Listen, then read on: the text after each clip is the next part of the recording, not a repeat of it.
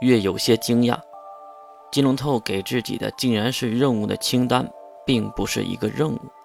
这是多少任务啊？金龙透摆了摆手，都是一些鸡毛蒜皮的小事儿，去把当事人杀了就行。你说什么？月有点怀疑自己的耳朵了。我说，把这些发任务的人、当事人杀了。这个简单的话也听不懂吗？金龙透嬉皮笑脸地说着，而月依然没有听懂。为什么要杀了他们？哼，能问出这样的问题，说明已经变了，真的越来越像人了。很明显，金龙透的这句话不是好话。你是在讽刺我吗？哪有？我们恶教会需要你这样的人，能人。当然也需要一个口号。一旁的士门马上插话道：“比如为了人类。”付晓也跟着说道：“为了部落。”大家马上都看向了付晓。啥是部落？付晓有些尴尬的耸耸肩：“啊，是我们世界的一个游戏。你们继续说你们的，我就是开开玩笑。”金龙透表现得很是感兴趣。那这样吧。就让付晓来想一个，用你们世界的语言也可以。你觉得恶教会应该说什么样的口号呢？付晓低头想了想，然后得意的抬头：“哈，我想到了！既然我们是坏人，应该说‘我还会回来的’。你是没吃药吗？”这话是水兵说的。付晓也是一脸的害臊，但是也不影响他继续说：“我建立十恶教会。”是为了祭起十个恶魔般的魔兽。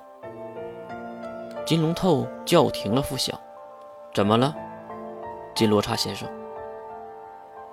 没事儿，继续说呀。你还得想，是什么口号呢？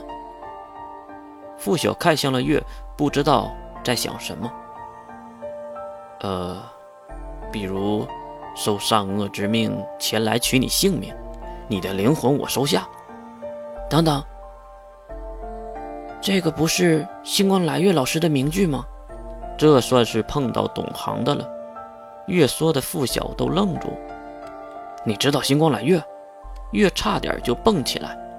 当然知道了，他可是加州国最受欢迎的。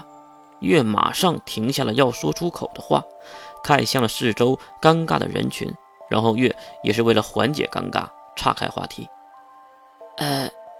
要不说逆风的那句名言吧。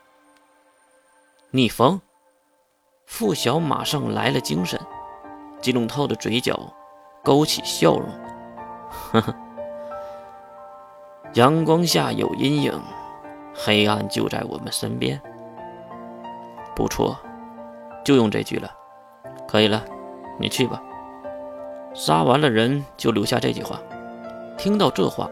月也只能勉强的干笑。好吧，那我先走了。拿起法诺伊，披上外套，月走出了教会。而屋里当然要说一些关于月的话题了，因为月就是被故意支走的。雪谷最先发言：“说吧，金先生，有什么要说的呢？”故意直开，月小姐。金龙透回到座位上，喝了一口凉了的水。那么会议正式开始。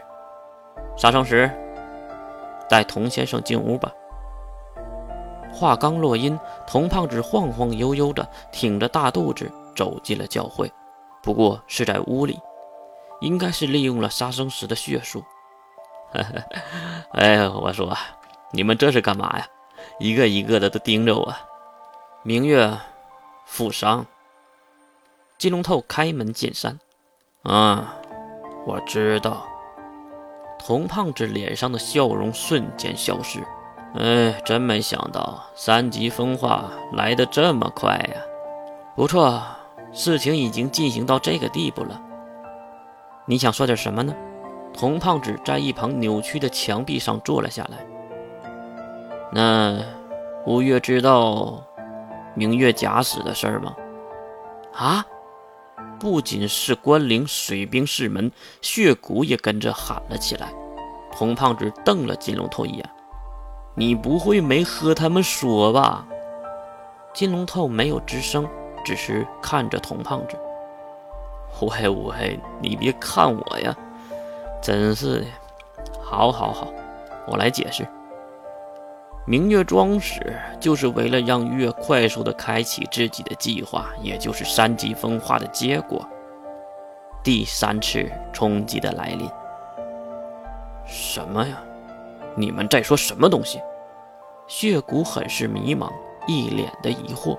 其实就是这么回事儿。我和金龙头找到明月，并和他说了假死的事儿，而说服明月的并不是我，是金龙头。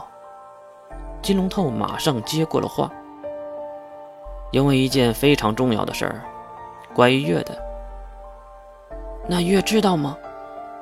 关灵很是关心，一定知道的，因为他可是万能的神呐。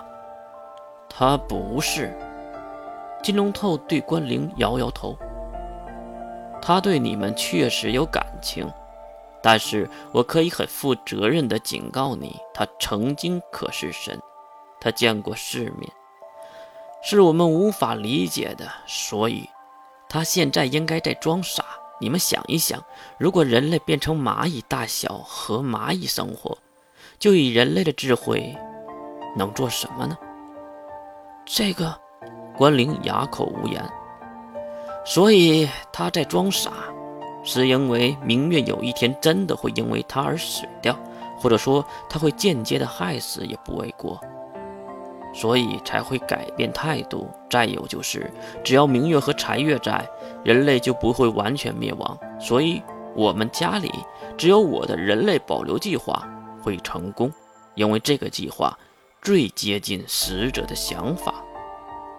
血骨沉默了许久，也跟着金龙头的画风继续说道：“确实，明月和茶月都是人类文明的产物，所以使者不会让人类灭亡，只要他们两个还活着。